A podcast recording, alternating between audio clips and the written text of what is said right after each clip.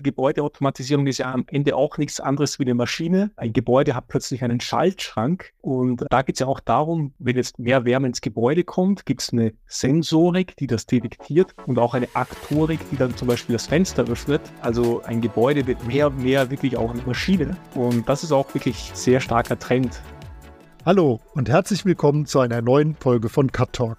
Mein Name ist Jörg Lansch und ich rede mit meinen Gästen jeden Monat über CAD. Das Themenspektrum ist dabei sehr breit, reicht von Standardsoftware bis zu außergewöhnlichen Anwendungen, aber auch mal Hardware-Themen oder Entwicklung. Heute habe ich Wolfgang Nagel zu Gast,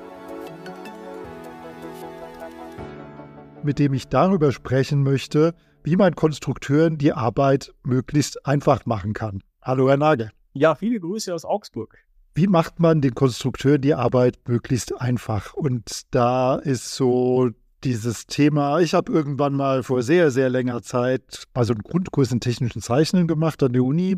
Und da ging es auch zum Beispiel darum, um Normteile, Schrauben oder sowas zu zeichnen. Wiederkehrende Arbeit, was ziemlich nervtötend sein kann. Wie macht man sowas heute? Ja, damit hat, glaube ich, äh, jeder angefangen. Wenn man CAD lernt, dann muss interessanterweise jeder immer eine Schraube zeichnen. Und wenn man eine CAD lernt, ist das auch in Ordnung. Aber im Tagesgeschäft, wenn man produktiv sein äh, sollte, dann macht es natürlich auch keinen Sinn, Teile, die eh immer gleich aussehen, insbesondere Normteile, dann von Grund auf neu zu zeichnen. Und deswegen haben wir schon vor 30 Jahren äh, ja, für Normteile eine 2D- und 3D äh, für verschiedene CAD-Systeme auf den Markt gebracht. Genau, vielleicht sagen wir erstmal, wo Sie überhaupt her sind. Das haben wir jetzt in der Einleitung ganz vergessen. Sie äh, arbeiten für die Firma Cadenas und sie stellen einen Service zur Verfügung, in dem man Teile, und jetzt geht es jetzt nicht nur um Schrauben, einfach in seine Konstruktion integrieren kann. Erzählen Sie auch mal ein bisschen was über das Unternehmen.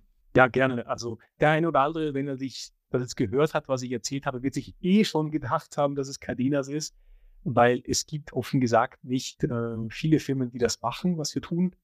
Wir sind ein Softwareunternehmen, wir machen das seit 30 Jahren wir haben tatsächlich mit, damit angefangen, Schrauben zu digitalisieren, aber mittlerweile ist es viel mehr.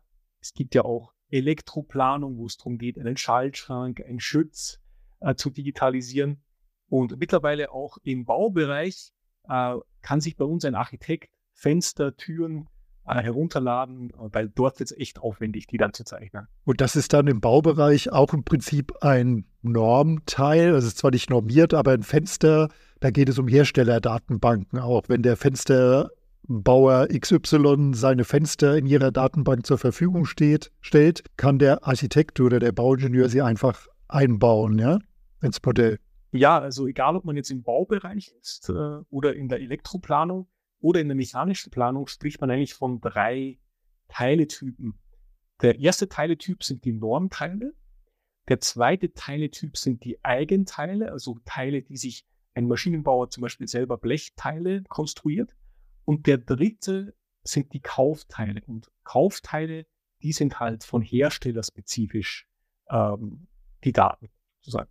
Wir haben jetzt über eben haben wir gesagt, Zeichnen noch und technisches Zeichnen 2D, 3D ähm, von einem Teil, einem Zukaufteil. Wir haben jetzt eben gesagt, Elektrotechnik, ein Schütz oder irgendein Maschinenteil in der mechanischen Konstruktion. Äh, da gibt es ja noch deutlich mehr Informationen, die dahinter stecken können, außer diesen geometrischen Ab Abmessungen. Ja, deutlich mehr. Äh, wie Sie sagen, Natürlich hat alles damit angefangen, mal eine Geometrie zu bekommen und das ist sicher auch ein gewisser Zeitfaktor, äh, den der Konstrukteur sich einspart. Aber gerade in der Elektrotechnik geht es viel weniger um die Geometrie, sondern um sogenannte Makros. Zum Beispiel, wenn wir von E-Plan sprechen, gibt es Makros, also Funktionsschablonen, äh, wo es viel mehr um die, um die Funktion geht. Und das ist dann schon sehr schwierig, sich so ein Makro selber zu programmieren. Und das heißt, weniger Geometrie, dann wirklich mehr die Funktion und die Attribute, die in diesen Planungsdaten stecken. Im Baubereich, äh, um darauf zurückzukommen, gibt es ja so, jetzt ein Fenster, da gibt es ja so Wärmedurchgangskoeffizienten und ähnliche Sachen. Sind solche Informationen auch hinterlegt? Ja, das, äh, das Thema, ich glaube, äh, Gebäudeautomatisierung. Was ist Gebäudeautomatisierung? Ist ja am Ende auch nichts anderes wie eine Maschine. Äh, ein Gebäude hat plötzlich einen Schaltschrank und äh, da geht es ja auch darum, äh, wie Sie gesagt haben, wenn jetzt mehr Wärme ins Gebäude kommt, gibt es eine Sensorik, die das detektiert und auch eine Aktorik, die dann zum Beispiel das Fenster öffnet. Also ein Gebäude wird mehr und mehr wirklich auch eine Maschine. Und äh, das ist auch wirklich äh, sehr starker Trend. Im Gebäudebereich spricht man übrigens nicht von CAD, sondern von BIM, Bertha Ida Martha, BIM da. Ich weiß, das Thema haben wir relativ oft hier im, im Cut Talk. Äh, lustigerweise hat ein Prof, glaube ich, aus einer no norddeutschen Hochschule mal gesagt, bei Ihnen an der Hochschule wäre BIM nicht die Abkürzung für Building Information Modeling, sondern für Bier im Meeting. ich komme aus Österreich, da heißt BIM Straßenbahn, also äh, Gut, ähm, wir sind eingestiegen mit, der Konstrukteur soll es möglichst einfach haben, egal ob er jetzt Elektrotechnik, äh, mechanische Konstruktion oder ein Gebäude konstruieren soll. Wenn er Teile aus ihrer Datenbank übernimmt, ist es ja immer die Frage, in welcher Software arbeitet er denn? Und es gibt, ähm, sagen wir mal, mehr als eine Handvoll Softwarelösungen mit äh, mindestens ebenso vielen Datenformaten. Wie organisieren Sie das denn? Ja, das ist eigentlich, ich werde jetzt erstes Mal, glaube ich, in den Podcast unser Geschäftsgeheimnis offenbaren und äh, mache ich gerne, nämlich hier meine Software geschrieben, die in der Lage ist, jedes CAD-Format äh, der Welt zu schreiben. Zumindest mit den Firmen, wo wir eine Partnerschaft haben. Und das sind die meisten. Äh, es funktioniert so, dass diese 3D-Modelle von den Herstellern, zum Beispiel der Schütz, muss auf der Cadena Software gezeichnet sein. Und wenn dann jemand E-Plan haben möchte zum Beispiel, dann öffnet sich auf unserem Server eine E-Plan-Lizenz und unsere Software löst quasi ein Skript auf, wo dieses jetzt live on the fly, sagen wir immer, also live in E-Plan gezeichnet wird. Also das heißt, es ist eine, eine Live-Generierung auf einer nativen Lizenz, bevor es zu technisch wird. Das sind sehr, sehr gute Daten, so als ob sie der Ingenieur selber gezeichnet hätte. Aber die Eingangsdaten, da muss der Kunde, also Ihre Kunden, um auf das Geschäftsmodell kurz einzugehen, sind diejenigen, die die Teile anbieten. Äh, und der Kunde muss also immer auf ihrer Software die Teile konstruieren. Ja, wobei er uns natürlich auch SolidWorks-Daten etc. geben kann. Und wir importieren die, dann ist das Nachzeichnen nicht mehr ganz so aufwendig. Ähm, wir sehen also quasi, unsere Kunden sind die Hersteller, wie zum Beispiel äh, Schneider Electric oder Siemens. Äh, für die ganzen Nutzer, also für die ganzen Ingenieure, egal auf welcher Software Sie arbeiten, können Sie sich kostenlos die Modelle von uns äh, runterladen. Genau, zum Thema Kosten. Wenn man als Anwender irgendwas kostenlos bekommt, zum Beispiel indem man Google verwendet, zahlt man ja doch irgendwo, nicht wahr? Ja, das äh, wissen wir alle, dass wir natürlich mit unseren Daten bezahlen äh, und mit unserem Verhalten. Bei uns ist es ähnlich. Also man kann bei uns die Daten suchen und auch konfigurieren. Wenn es aber zum Download geht, dann äh, geben Sie bei uns Ihre Daten an. Das heißt, das ist dieser Tausch, der stattfindet. Hochwertige, kostenlose CAD-Daten gegen Ihre Business-Kontaktdaten. also privat wollen wir von Ihnen nichts wissen. Und dafür, äh, das ist halt dieser Tausch, der hier stattfindet.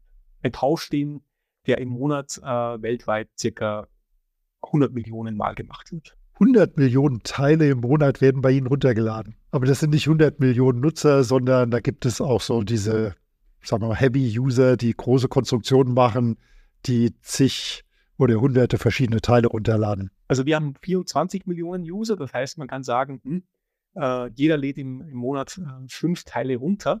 Das liegt aber auch daran, das kennt, glaube ich, jeder CAD-User, man hat einfach eine gewisse Library schon, man kopiert Projekte, man hat eigentlich die Teile eh schon. Und äh, ja. Gut, und das äh, funktioniert. Sie sagten, mit wie vielen verschiedenen Softwareprogrammen, also auf der User-Seite? wir äh, haben 120 verschiedene 2D- und 3D-CAD-Formate. Das die großen Player von Siemens, Dassault, PTC dabei. Aber uns ist auch sehr wichtig, äh, lokale Nischenprodukte äh, zu bedienen, äh, weil gerade in Deutschland ist der Markt schon sehr zersplittert und äh, gehen Sie gerne einfach mal auf unsere Webseite. Dort finden Sie auch kostenlos äh, Integrationen in diese CAD-Software, dass man quasi direkt in der Software dann die Teile findet. Wir hatten im Vorgespräch, haben Sie so eine sehr interessante Funktion erwähnt, die hieß, glaube ich, Skizze erkennen. Also, dass der Anwender etwas zeichnet oder nur skizziert und Ihre Software findet das richtige Teil. Ja, wir hatten vorhin schon darüber geredet, es gibt eben die Eigenteile, die ich selber mir äh, fertige und die Kaufteile. Und unsere Software ist in der Lage, wenn ich jetzt gerade ein Eigenteil zeichnen will, zum Beispiel eine Blechkonstruktion oder ein Blechteil, dann erkennt die Software, hey, diese Form, die du da gerade zeichnest, die gibt's aber auch für 20 Cent zu kaufen. Das heißt, wir wollen hier eigentlich dem Ingenieur nicht nur das Leben erleichtern beim Zeichnen, sondern wir wollen eigentlich auch einkaufsseitig sagen, anstatt hier 50 Euro für das Teil auszugeben, kaufst du für 20 Cent beim Händler X. Funktioniert das mit einer KI? Weil KI ist ja so ein super Thema im Moment und gerade wenn man aus einer nicht exakt, äh, also wenn das Teil noch nicht exakt äh, spezifiziert ist, äh, muss man so Ähnlichkeiten erkennen. Oder ist das klassische Algorithmik? Ja, ist klassische Algorithmik.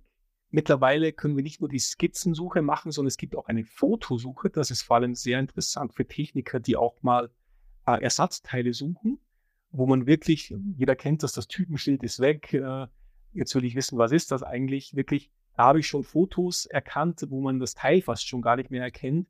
Und da haben wir tatsächlich auch Anleihen bei der KI schon genommen, weil wir einfach sehr, sehr viele Fotos in eine Library gesteckt haben, wo die KI dann Ähnlichkeiten gesucht hat. Also da ist die KI sehr wohl ein Thema. Das ist ja im Prinzip wie Google Lens, oder?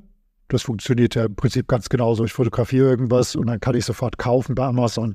Ja, und für, für, für Engineering da gibt es das halt nicht. Also auch Google ist in der Lage, danach irgendwie SolidWorks-Files bereitzustellen. Ah. Das ist dann eher unser Business. Gut, das hört sich total spannend an. Wir haben das, das Geschäftsmodell auch erklärt. Äh, das heißt, Sie äh, sammeln auch Daten, Nutzerdaten, die dann vermutlich der Hersteller bekommt, der dann die Teile liefern kann. Ist ja auch eine Win-Win-Situation, oder? Ja, also vielleicht mal aus, aus Sicht des Ingenieurs, und ich war, ich bin ja selber Ingenieur, was mich eigentlich immer gestört hat, ist, wenn mich jetzt zum Beispiel ein Motorenhersteller anruft und ich brauche keinen Motor. Wirklich, also ich brauche keinen Motor, warum rufst du mich an? Und wenn ich jetzt aber über so ein System arbeite, dass ich eigentlich nur Daten rausgebe, wenn ich auch wirklich einen Bedarf habe, das heißt, wenn ich einen Motor plane, dann brauche ich ihn ja. Das heißt, wenn ich dann kontaktiert werde, nur in diesem Bereich, wenn ich auch wirklich Bedarf habe, wenn ich sowieso eine Beratung brauche, ist es eigentlich auch eine Win-Win-Situation. Natürlich erziehen wir die Hersteller schon dahin, wenn der zehn Schrauben runterlädt, rufe ihn nicht zehnmal an. Äh, oft ist das einfach auch eine Analytik, die man macht, äh, wo man gar nicht Kontakt aufnimmt, sondern einfach schaut, ah, okay, der braucht die und dies, Schrauben. Einfach so ein bisschen Business Strategy mäßig. Gucken wir noch ein bisschen in die Zukunft. Ähm, wo geht's denn hin? Also vielleicht, das hat wir am Anfang vergessen äh, zu erwähnen, Sie haben selbst auch einen Podcast, der heißt ähm, Digital Twin mit dem T in Klammern, sowas richtig, oder? Ja, das, das Twin einmal für den Zwilling, aber wenn man das T äh, weglässt, dann ist es quasi ein Wing. Und äh, genau, da haben wir einen Podcast. Genau, aber der digitale Zwilling, um darauf zurückzukommen, ähm, wo geht denn die Entwicklung hin? Wird irgendwann der Konstrukteur sehr schnell, sehr einfach was konstruieren können, indem er sich die Teile zusammensucht und das so ein bisschen, zumindest am Bildschirm, wie Lego funktioniert. Vielleicht zwei Sachen dazu. Das erste, das ist schon, das ist keine Zukunft, das ist Gegenwart, das ist das sogenannte Predictive Engineering. Äh, das kennt sicher jeder Ingenieur. Man wählt eine Schraube aus und dann gibt es hier schon Features, wo die Beilagscheibe und die Mutter absolut sofort 100% genau beigestellt werden. Was in diesem kleinen Maßstab funktioniert, funktioniert auch schon im größeren Maßstab. Beispielsweise, wenn ich einen Motor einbaue, wird ein Getriebe äh, vorgeschlagen. Äh, da kann ich auch noch Randbedingungen eingeben. Also das ist etwas, dieses unterstützende Engineering, äh, das ist jetzt schon absolut Standard. Ähm, wenn man jetzt zum Thema digitalen Zwilling geht, dann gibt es quasi drei Stufen. Die erste Stufe war reine Geometrie. Das ist Vergangenheit. Das zweite ist jetzt Geometrie plus Informationen drinnen, wo eine Software rechnen kann. Zum Beispiel, man stelle sich vor, jetzt der Gewichtsberechnung von einer Baugruppe. Das ist auch jetzt Standard. Aber was in Zukunft kommt, ist eben das Verhalten. Zum Beispiel, wenn man sich vorstellt, ein Förderband, wirklich, wie gleitfähig ist der Gurt, wie schnell bewegt sich das Förderband oder eine Linearachse, was hat das für ein Anlaufverhalten. Das ist etwas, was jetzt gerade sehr stark im Kommen ist um einfach auch diese virtuelle Inbetriebnahme noch mehr zu supporten. Gut. Wir kommen noch mal kurz auf Ihren Podcast zurück. Den verlinken wir natürlich in den Show Notes. Und äh, ansonsten würde ich sagen, das war eine spannende Folge. Man denkt erst so, es ist ja langweilig, eine Datenbank mit Teilen. Aber letztendlich geht es, wie macht man dem Konstrukteur die Arbeit leichter, gell? Ja, also vielleicht noch zum Abschluss ein paar interessante Zahlen dazu. Äh, ein Konstrukteur, habe ich neulich erst eine neue Statistik bekommen, verbringt 14 Jahre seiner Karriere beim Suchen von Teilen. Also wirklich, äh, sagen wir mal, Zeit, die man mit als gut ausgebildeter Mensch irgendwie anders verbringen kann. Absolut. Okay. Herr Nagel, vielen Dank. Das war total spannend äh, und schönen Abend nach Augsburg war es. Dankeschön, Ihnen auch. So, das war total spannend, fand ich zumindest. Ähm, tun Sie mir jetzt vielleicht noch einen kleinen Gefallen und unterstützen Sie damit gleichzeitig einen Bekannten oder einen Kollegen. Sie kennen doch bestimmt jemanden, der diesen Podcast auch spannend oder wertvoll finden würde. Nutzen Sie einfach den Link www.cuttalk.de und schicken ihn per WhatsApp oder wie auch immer an Ihre Freunde und Bekannte. Alle Links direkt zu Apple Podcasts, Spotify und so weiter gibt es auf dieser Seite. Damit kann unser Podcast weiter wachsen und wir können weiter hochwertigen Content produzieren. Und jetzt denken Sie noch schnell auf Abonnieren oder Folgen zu klicken, wenn Sie es nicht schon längst getan haben. Und dann hören wir uns wieder in der nächsten Folge. Für heute sage ich Tschüss und auf Wiederhören.